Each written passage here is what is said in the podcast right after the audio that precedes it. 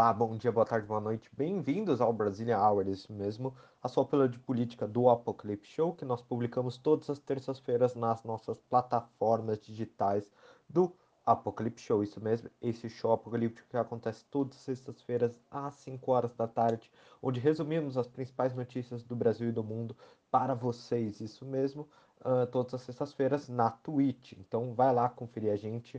Uh, e você que está ouvindo esse programa, né, nós vamos conversar um pouco sobre política e eu quero, vou querer saber um pouco a opinião de vocês uh, sobre diferentes assuntos. E hoje eu vou conversar um pouco sobre semipresidencialismo, isso mesmo. Não vou conversar sobre Bolsonaro, porque eu acho que é mais legal a gente conversar sobre semipresidencialismo, porque eu estou cansado, já que o nosso presidente só conversa sobre os mesmos assuntos e tentando atacar a nossa democracia. Então, hoje nós vamos conversar sobre esta proposta que está uh, surgindo no ar e que poderia mudar o nosso modelo político no país. E aí eu vou querer saber a sua opinião, o que você acha legal, se você concorda ou não. Logo depois da vinheta, nós vamos conversar sobre semipresidencialismo.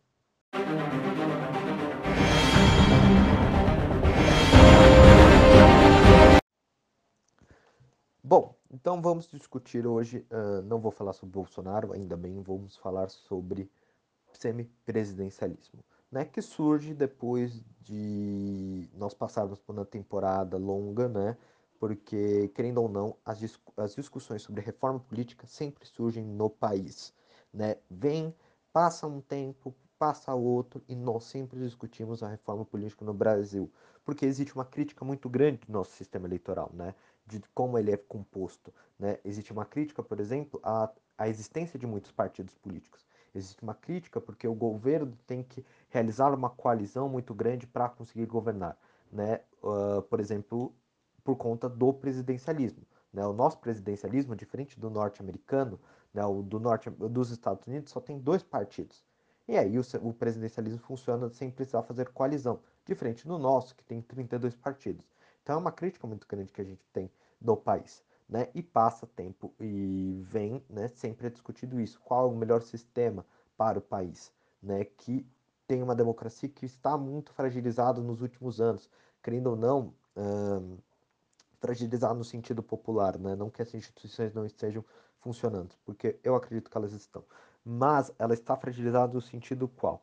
Que nosso passa-presidente, entra-presidente, sempre é discutido aspectos de impeachment deles. Todos os presidentes sofreram isso e todos os presidentes precisam ter uma forte articulação política de negociação com o Congresso para conseguir se manter no poder e passar as suas propostas governamentais, tá? Então, é um pouco isso, por isso que surge. E isso, né, o semipresidencialismo surgiu com base muito de uma discussão defendida por Gilmar Mendes, primeiramente, e Luiz Roberto Barroso, dois uh, ministros do STF, que acreditam que o semipresidencialismo, né, seguido, adotado por alguns países, como, por exemplo, uh, Portugal, uh, França, até Finlândia, né, adotam, poderia ser positivo para o país. Então, o que seria o semipresidencialismo? O semipresidencialismo, gente, é uma mistura um pouco entre parlamentarismo e presidencialismo né? Uh, e lembrando, eu estou usando isso muito colo politize. Então, assim, se vocês querem, às vezes, saber sobre o sistema eleitoral, como funciona o Congresso, como funcionam algumas coisas, eu recomendo muito Politize para vocês, porque o Politize, ele traz alguns aspectos bem educacionais para você que está entrando nesse contexto de política, precisa aprender, vai lá, porque é muito importante para vocês aprenderem sobre isso. Bom, o que seria o semipresidencialismo? É uma mistura entre parlamentarismo e presidencialismo. Lembrando, parlamentarismo existe na Inglaterra, na Alemanha, né, e ele é adotado muito, uh, que é o qual seria esse sentido o parlamentarismo, né, adotado pelo, pela Alemanha e Inglaterra? É você ter um chefe de Estado apenas figurativo, né, não tendo tanta importância, então na Inglaterra seria a rainha, essa chefe de Estado, porém quem faz uh, a maior parte do, da gestão do Estado, do governo em si, é o primeiro-ministro, a figura do primeiro-ministro. Entenderam? Então, apenas uma figura simbólica. E a Alemanha é a mesma coisa.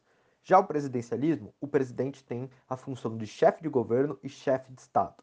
Né? Então ele tem um aspecto mais representativo. Né? E governa também para a, a população, então chefiando os ministros, né? executando o poder executivo uh, dentro do governo. É mais ou menos nesse sentido, tá bom? Uh, e o que, que, seria então o semipresidencialismo? Ele mistura esses aspectos, né? O semipresidencialismo, o presidente é eleito pelo voto popular, né, como o presidencialismo normal, porém, o chefe, ao mesmo tempo, ele é apenas o chefe de Estado, né? Ele não tem um pouco aspectos de chefe de governo, né? Então ele tem, ele é uma figura mais representativa para aspectos mais internacionais em si. E o primeiro-ministro é como no parlamentarismo, né? Ele é um chefe de governo, né? Porque ele, ele exerce o controle um pouco sobre o gabinete de ministros, né? Como que é denominado mais ou menos nesse aspecto, tá? Porém, né, o, presidente, o presidente tem um pouco mais de poder comparado com, com o parlamentarismo. Né? O presidente ele tem um papel, uh, além de representar né, a população em si, como chefe de Estado, ele também tem o poder de dissolver o parlamento, nomear um primeiro-ministro, então ou às vezes até demiti-lo também, né? Então ele tem esse poder de nomear o primeiro-ministro, uh, apoiar, claro que o primeiro-ministro também é eleito pelo, pelo Congresso também, né? E também ele cuida da política externa do país, como eu já falei para vocês. Então ele tem algumas funções um pouco maiores, né? De acordo com o regimento, com as normas e as leis, né? Então ele não é simbólico, o presidente, diferente do parlamentarismo, beleza?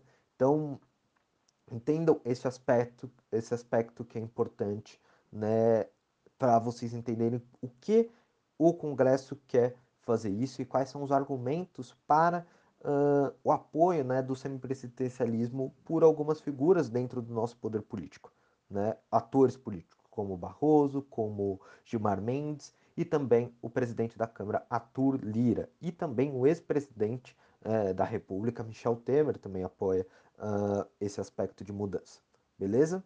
Então, uh, é importante vocês verem, eu acho que eu recomendo também vocês verem no Politize isso, porque lá eles, eles colocam um pouco o aspecto do semipresidencialismo na França, semipresidencialismo em Portugal, beleza? Uh, então entendam isso, tá? É muito importante, a figura do presidente muda, tá? O presidente ganha um aspecto mais de poder de Estado, beleza? Uh, então entendam isso, tá? E outra coisa, tem alguns pontos positivos, né? Segundo o semipresidencialismo, né? Uh, você vai precisar fazer, uh, não vai precisar fazer algumas coisas. Por exemplo, quando você tem, né, um, um congresso que não está com aspecto popular, né, com a representativa popular, ou um governo, né, tipo o, ex o executivo ou legislativo, você tem, pode fazer mudanças rápidas. Lembrando que o executivo agora está com o primeiro-ministro, não está com o presidente da república. O presidente ele tem apenas o papel de Estado, ele é um mediador dessa situação, ele tem um papel mais de mediação. Então, o que acontece? Você consegue uh, dissolver mais rapidamente uh, o governo, né, e dissolver esse aspecto e conseguir, né, mudar essa representatividade popular sem precisar fazer um impeachment, um recal, né? Então, é um pouco disso. E aí essa substituição, né, faz com que a gente não precise demorar tanto tempo para ter mudanças e conseguir perspectivas uh, de representatividade dentro dessas instâncias. Beleza? Então entendam isso, o que é o presidencialismo, e agora a gente vai entrar na repercussão. Por que isso surgiu e como isso surgiu, o semipresidencialismo.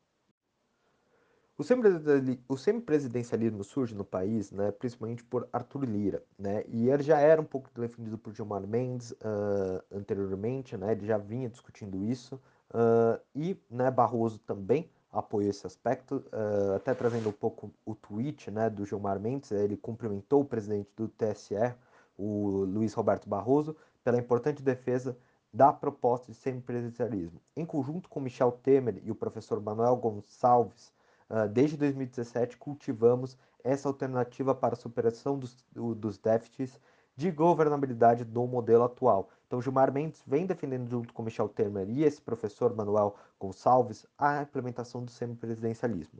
Uh, e aí surge com força agora o semipresidencialismo, depois da defesa do Luiz uh, Barroso, né? Eu, eu, esqueci o sobrenome dele, gente, sempre esqueço o sobrenome das pessoas, vocês já viram isso. Uh, ontem eu falei feio né, no nome do Isaquias, né, também o nosso atleta olímpico, mas agora voltando, né, Luiz Roberto Barroso. Então, depois que o, o presidente do TSE, Luiz Roberto Barroso, defendeu isso, também Arthur Lira endossa isso, o presidente da Câmara. E aí, entre aspas, para Arthur Lira, né, se estamos discutindo reformas eleitorais, podemos prever uma mudança esse, é, mudar esse sistema em 2026 no Brasil. Em vez de um presidencialismo, um semipresidencialismo, porque essa instabilidade causa rupturas grandes no país. Quanto, ah, quanto tempo ah, demoraria um impeachment para ser votado? A gente precisa de tranquilidade e previsibilidade. Né? Além disso, né, uh, ele já vem né, com essa eh, além dessa defesa pública né, que ele fez, né, ele também, o presidente vem, uh, segundo a reportagem do jornal, né, o Estado de São Paulo é sempre importante da dar crédito, né, o Lira já articula com os aliados uma mudança por meio de PEC, né, que é uma proposta de emenda constitucional, que pode mudar a Constituição. Claro que vai precisar de muito apoio no Congresso para conseguir passar essa emenda constitucional. Né? Você precisa de uma votação majoritária, que não seria tipo apenas um voto uh, a mais. Então, tipo assim, você tem um Congresso 500 e poucos deputados, então você conseguiu 200 e pouco, né? Um voto a mais do que o restante uh, você aprova. Não, não funciona dessa forma.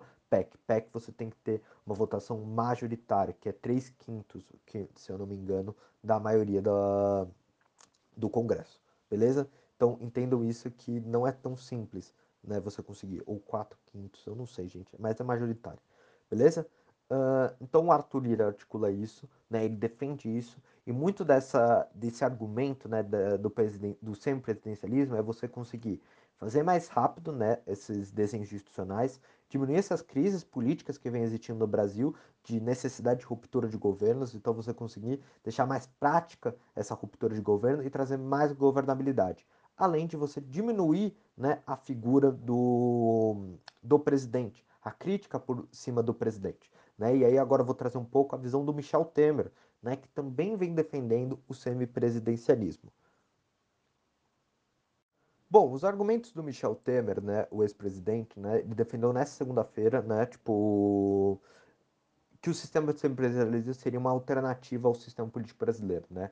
Uh, no modelo, né, proposto pelo presidente, né, uh, o presidente da República dividiria as funções, como a gente falou, com um primeiro-ministro escolhido pelo Congresso Nacional.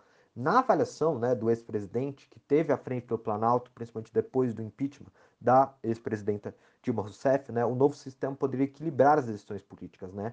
Apesar do país ter um sistema meio jovem, né, uh, com uma constituição de 33 anos, Temer ressaltou que o Brasil teve dois impeachments nesse período e que retiraram os direitos políticos, né, retiraram a, o Fernando Collor e a Dilma Rousseff e deixaram traumas. Né? E ele falou que nesse momento, né, entre aspas, para o ex-presidente, nesse momento só se, se fala em impeachment.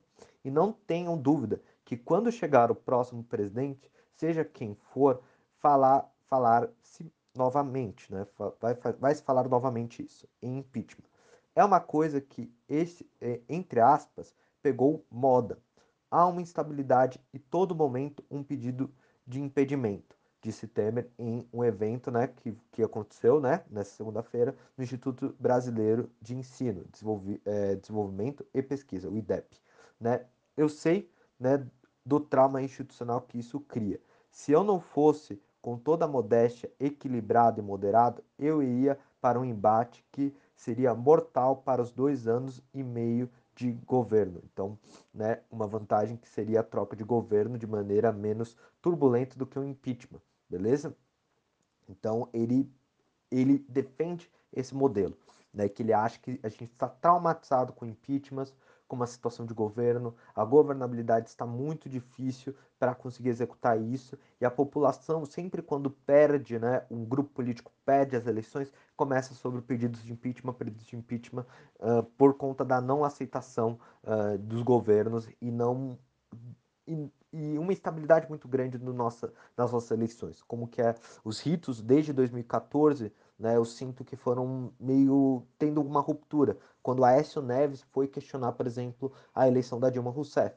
Então, eu acho né, que nós temos uma situação que o Michel Temer tem um pouco de razão sobre isso. Nós, temos instabilidades muito grandes. Nós temos pedidos de impeachment muito grandes também, apesar que Vamos, vamos ser sinceros aqui, o presidente da República atual, Jair Messias Bolsonaro, fez crimes para que podem né, configurar um pedido de impeachment. Né? Tem denúncias que podem configurar um pedido de, de impeachment. Né?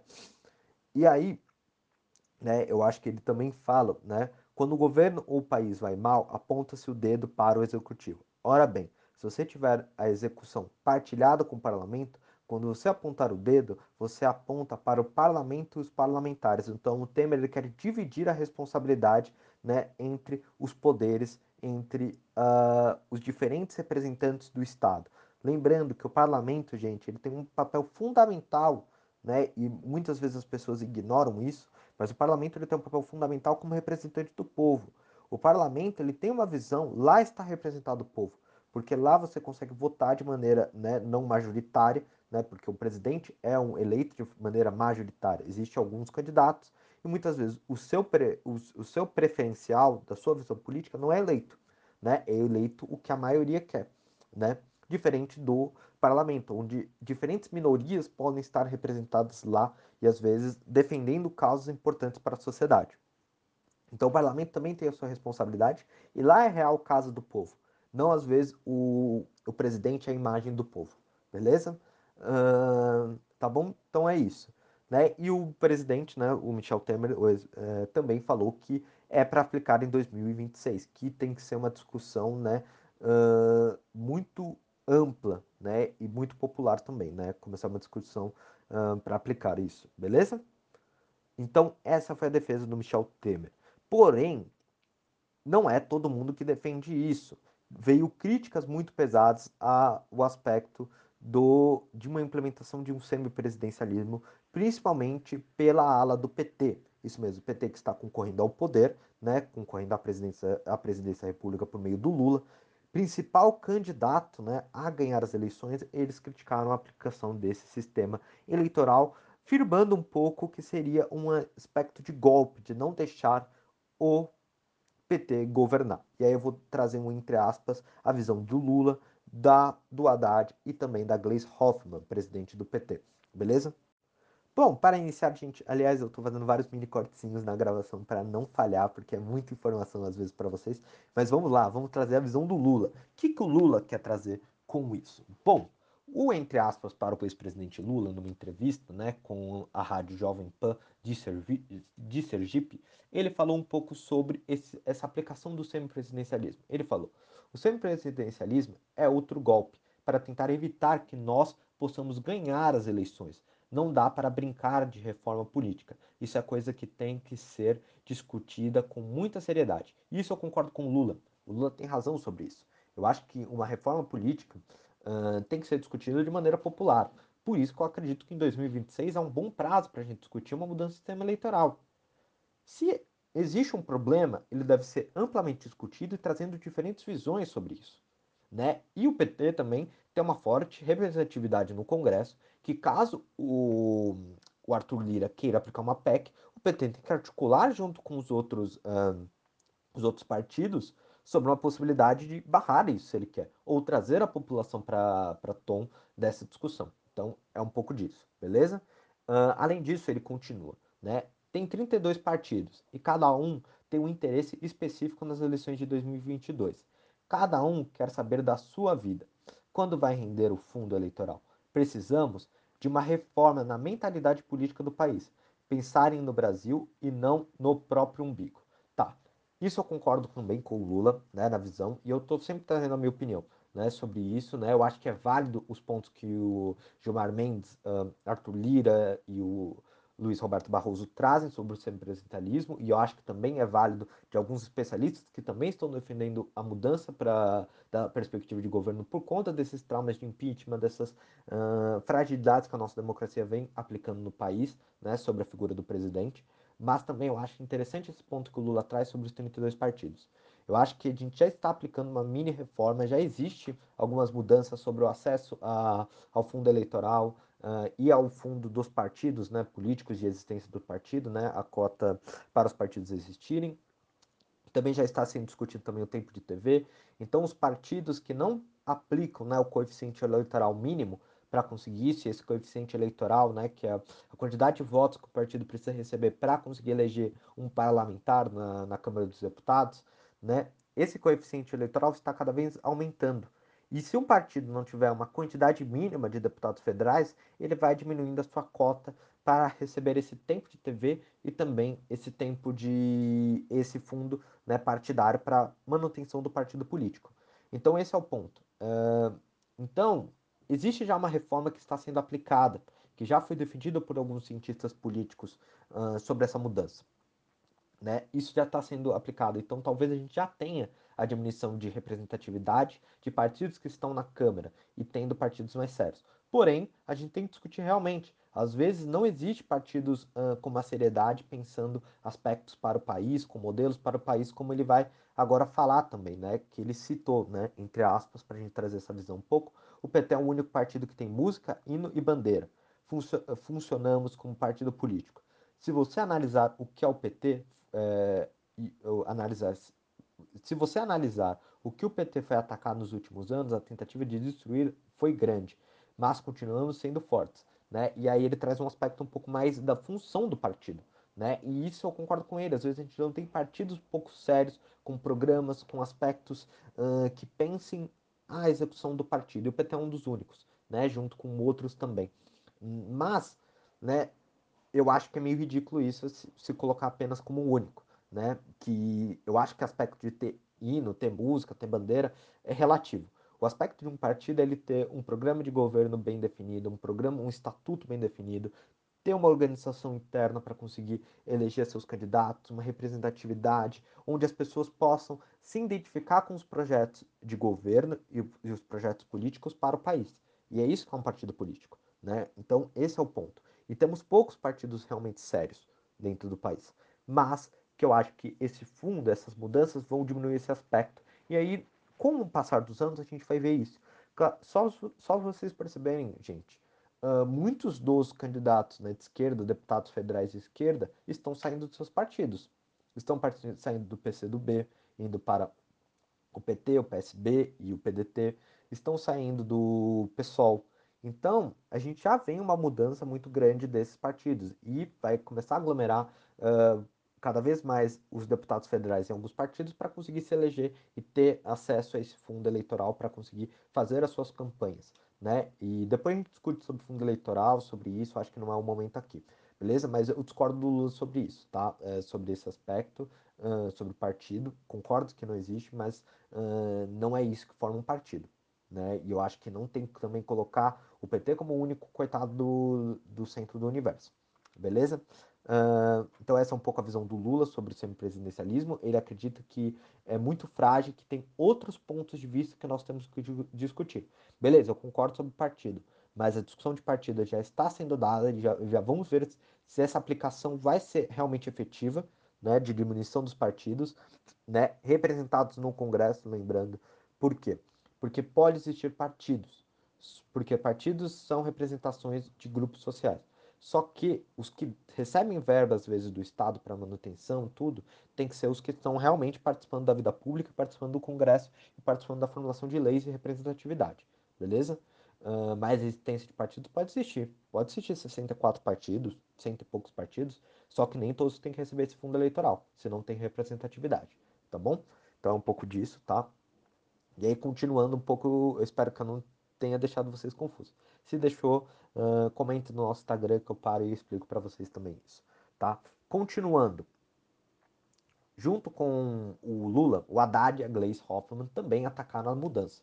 Segundo o Haddad, né, o impeachment, entre aspas, para o Haddad num tweet. O impeachment sem crime, a fraude eleitoral de 2018 e o semipresidencialismo são três atos da mesma peça de teatro. A vítima é a mesma, a soberania popular. Imagine o Congresso escolher o chefe de governo. Aí eu vou discordar do Haddad. A soberania popular não vai ser retirada se a gente votar no semipresidencialismo. Por quê? Porque o parlamento tem uma importância muito grande. O parlamento é a casa do povo de verdade. A soberania popular está lá. Lá que você elege o seu representante né, direto, né, com a visão. Então, não vai mudar isso, tá bom? E não é um golpe. Isso não é um golpe, porque está sendo discutido. O PT tem a maior, maior bancada na Câmara dos Deputados. Se o Arthur Lira for aplicar isso com uma PEC, vai ter que ter uma votação majoritária e o PT que se articule junto com pessoas que defendem uh, contra o semipresidencialismo para conseguir barrar. Então não vamos com essa frase, e é muito perigosa essa frase, tá? Uh, e eu discordo isso do Haddad. Concordo com alguns aspectos do Lula, que nós temos que discutir uh, reformas dos partidos, ver partidos mais sérios, tudo isso. Mas o semipresidencialismo não pode ser barrado como golpe, porque está sendo discutido no rito democrático. Isso é apenas uma falácia, tá bom? Então, discordo disso do Haddad. Eu concordo com muitas coisas do Haddad, mas nesse ponto eu discordo, tá bom? E aí vamos dar um, entre aspas, para Gleice Hoffmann, também presidente do PT, que falou, os brasileiros não querem semipresidencialismo, Arthur Lira. Já foram consultados duas vezes sobre parlamentarismo e optaram pelo presidencialismo. Porque a insistência é medo do voto popular, está na hora de pautar o impeachment e tirar o Brasil da crise. Esse é o fim. Esse sim tem apoio popular, escreveu a deputada, né, Gleice Hoffmann no Twitter, né? E aí, né, e aí eu quero trazer um pouco disso. Realmente já foi votado há alguns anos, 93, mas teve diversas mudanças, teve diversas perspectivas. Temos novos eleitores também dentro dessa visão. Eu acho que sinceramente, se o Arthur Lira aplicar isso de maneira democrática e ainda tiver um novo plebiscito, não tem problema. Não tem problema. Né? Eu acho que o medo né, do semipresidencialismo, e o PT tem isso, né, talvez uma mudança e ter uma nova perspectiva de governo, e ele ter que né, também passar pelo crivo dos deputados né, para conseguir a nomeação do primeiro-ministro. Mas também que o PT também tem que talvez investir, é já a maior, a maior bancada, talvez vai ter que articular com a, no, com a esquerda também, com os outros partidos de esquerda, para conseguir formar maioria no, na Câmara. Né? Também articular com alguns outros partidos. Mas o Lula já teve que se articular quando foi presidente, Dilma também, para conseguir a maioria para passar os seus projetos de governo. Então não tem alguma mudança muito grande. Mas eu acho estranho isso, né? Ficar questionando o medo do voto popular, medo do. Existe um aspecto contra a soberania popular, eu acho que nem foi dado isso. A discussão é para 2026, não para 2022. O PT ainda acha que talvez em 2026 vai ser eleito. Em 2026 a gente nem sabe como vai estar o país. Vai ser aqui mais de oito anos.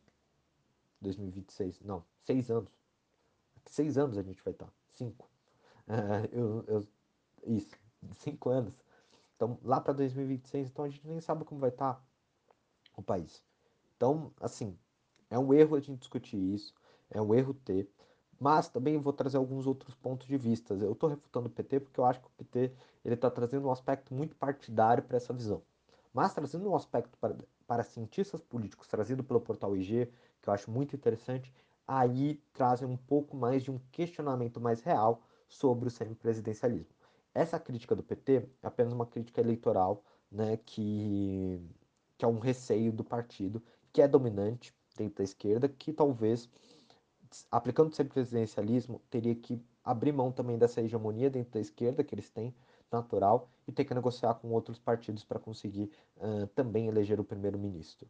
Tá bom? Então vamos também ver, mas eu acho que é válido também algumas críticas. É válido sobre a questão dos partidos políticos. É válido a gente rever, como trazido pelo presidente Lula. Mas também não questionar que isso é um golpe porque isso não é um golpe. Tá bom? É isso, vamos trazer o portal do G e aí a gente finaliza esse uh, Brazilian Por fim, para não ficar tão longo, porque ficou bem longo esse Brazilian Hour, perdão para todos vocês que estão escutando, mas vou trazer algumas visões né, uh, do, de alguns cientistas políticos. Bruno Silva, né, um cientista político e pesquisador no Laboratório de Política de Governo, ele acredita que é meio inocente né, você defender esse modelo porque ele acredita que esse desenho institucional automaticamente não resolveria né, uh, os problemas de instabilidade política. Né? Uh, acreditar que isso ocorreria é inocente, né, resolver esses problemas. Né, e que ocorre que o, que o presidencialismo força o presidente a apresentar né, uma grande capacidade de articulação política, exercício de liderança e trato próximo ao Congresso. Esse mesmo desafio também existiria em um sistema parlamentarista ou semipresidencialista semipresidencialista, com a diferença de que, em ambos os casos, os partidos majoritários precisam negociar os termos de manutenção da coalizão do governo o tempo todo. Então, não mudaria, segundo o cientista político, né, o Bruno. Eu vou falar ele só o Bruno, tá bom? Bruno Silva. Uh, e aí ele continua, né? Uh, no presidencialismo, um presidente só é afastado em caso de impeachment, um recurso que não pode ser banalizado. Já em sistemas parlamentaristas e semipresidencialistas, não há nem sequer o governo sem a, anuência do Congresso. Então, o governo, se não tiver apoio do Congresso, ele não governa, não tem aspectos, né? E já o impeachment, uh, o presidencialismo tem um impeachment que pode demorar um pouco para esse tipo de coisa acontecer, beleza? Então, só para vocês entenderem isso, tá bom? Uh, e aí continua, né, já o Leandro Consentino, cientista político, né, professor do INSP, de ter dúvidas, né, sérias dúvidas se essa reforma política resolveria os problemas da crise política brasileira. Né, Para ele, ao contrário dos argumentos né, do ministro, do STF e ex-presidente Michel Temer, uh, mudar o sistema político poderia fazer uma, ainda mais problemas. Né? O nosso sistema funcional, democracia, entre aspas, para ele, né, uh, de, demo, nosso sistema é funcional e a democracia é um, pro, é um processo. Se a gente cria instituições adicionais de difícil compreensão para a população, como é o semipresidencialismo, criamos um a, um problema a mais. O saldo que a nova república traz do ponto de vista de estabilidade, do ponto de vista democrático, é muito amplo. Tivemos sim problemas. Dois presidentes expelidos, mas foram impedidos por um, por um ritmo constitucional. Está um caráter de vigor das nossas instituições e não, ser fra e não dá fragilidade delas. Então, um pouco isso, né? E, e eles também criam um pouco também, né? E ele traz também o aspecto da panelinha, né? Que entre o premier, né, o primeiro-ministro, e o presidente na disputa entre os dois atores que podem ocorrer. Então, hum, isso pode ocorrer no Brasil, né? Uh, para um ambiente polarizado, né, que existe no Brasil, a gente podia seriar cada vez mais o presidente medindo força com o primeiro-ministro, né? Então, todo cuidado é um pouco, né, dentro dessas reformas institucionais. Esse é um pouco de ponto de vista de especialistas. Eu acredito que é válida essa discussão. É válido a gente parar e rever se o nosso presidencialismo é o melhor possível. É válido se a gente está no sistema eleitoral uh, que faça com que a gente tenha menos rupturas traumáticas como a gente vem tendo nos últimos anos. Eu acho válida essa discussão. Não é uma discussão que está ten tentando fazer um golpe. Né? E se tiver, nós temos uh, partidos fortes, nós temos instituições fortes para barrar isso. Agora, eu acho que essa discussão tem que ser ampla, tem que ser popular e tem que ter a voz da população sobre isso, votando talvez uma, um plebiscito, discutindo esse ponto e não se fechando a esse sistema que eu acho que não está o ideal para o país, pois, cara, são dois presidentes impeachmentados por muito pouco tempo. Um presidente que não está sendo impeachmentado nesse momento, porque senão seria um trauma seguido. Serão três presidentes da República impeachmentados, dois em sequência. Então, isso gera uma instabilidade muito grande e mostra que a gente não tem resposta rápida a presidentes loucos, como a gente vem tendo atualmente. Então, toda a discussão é válida. Não podemos criar um crivo de problemas como o PT vem criando e eu acho muito errado a gente trazer esse ponto, beleza? Então esse é o semipresidencialismo, espero que vocês tenham gostado e ter trazido esse ponto. Acho que ficou muito grande, dó do Davi porque eu cortei várias coisas, tá bom? Beleza? A gente se vê amanhã, não, sexta, e é isso. Tchau, tchau.